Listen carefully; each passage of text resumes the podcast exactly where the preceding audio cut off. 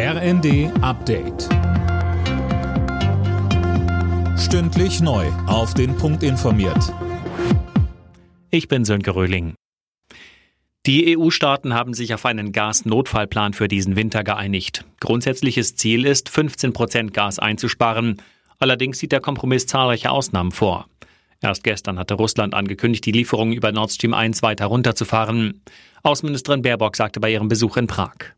Die russische Führung führt ihren Krieg, das erleben wir jetzt auf brutale Art und Weise hybrid und setzt eben auch Energie als Waffe ein.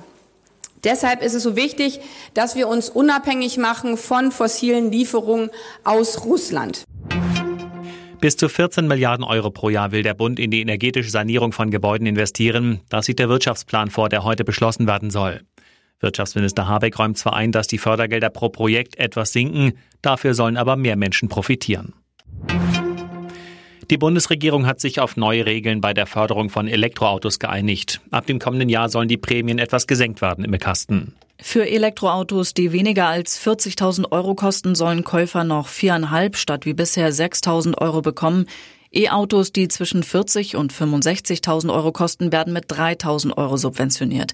Die Fördersumme insgesamt wird außerdem auf zweieinhalb Milliarden Euro gedeckelt. Und der Zuschuss für Hybride soll zum Ende dieses Jahres komplett abgeschafft werden. Mit 50.000 Menschen hat Papst Franziskus im kanadischen Edmonton eine Messe gefeiert. In seiner Predigt rief er dazu auf, das Vermächtnis ihrer Vorfahren zu achten und fortzuführen. Für die Messe waren Christen aus dem ganzen Land und selbst aus den USA angereist. Bei der Heim-EM den Titel holen. Dieses Ziel haben die englischen Fußballerinnen weiter fest im Visier. Im Halbfinale setzten sie sich am Abend klar mit 4 zu 0 gegen Schweden durch. Heute Abend können sie sich ihren Gegner dann selbst im Stadion oder vor dem Fernseher angucken. Um 21 Uhr beginnt das zweite Halbfinale zwischen Deutschland und Frankreich. Alle Nachrichten auf rnd.de